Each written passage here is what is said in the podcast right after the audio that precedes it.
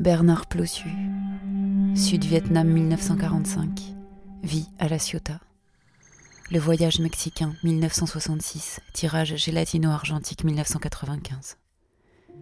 À 20 ans, animé par l'esprit beatnik de Jack Kerouac, ce photographe autodidacte part pour le Mexique et passe deux années on the road dans une vieille Pontiac en compagnie de ses amis hippies. Ce fils de la nouvelle vague, fan des westerns, photographie instinctivement avec son Kodak rétinette et filme avec une petite caméra 8 mm des moments joyeux et fugaces.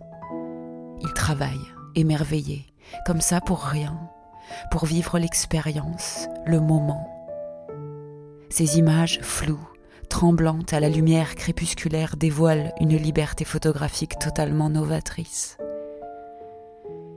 Le livre mythique, Le voyage mexicain, sera publié aux éditions Contre-jour en 1979, un portfolio d'une grande poésie et selon Denis Roche, d'une inadmissible douceur. Laurie Hurwitz.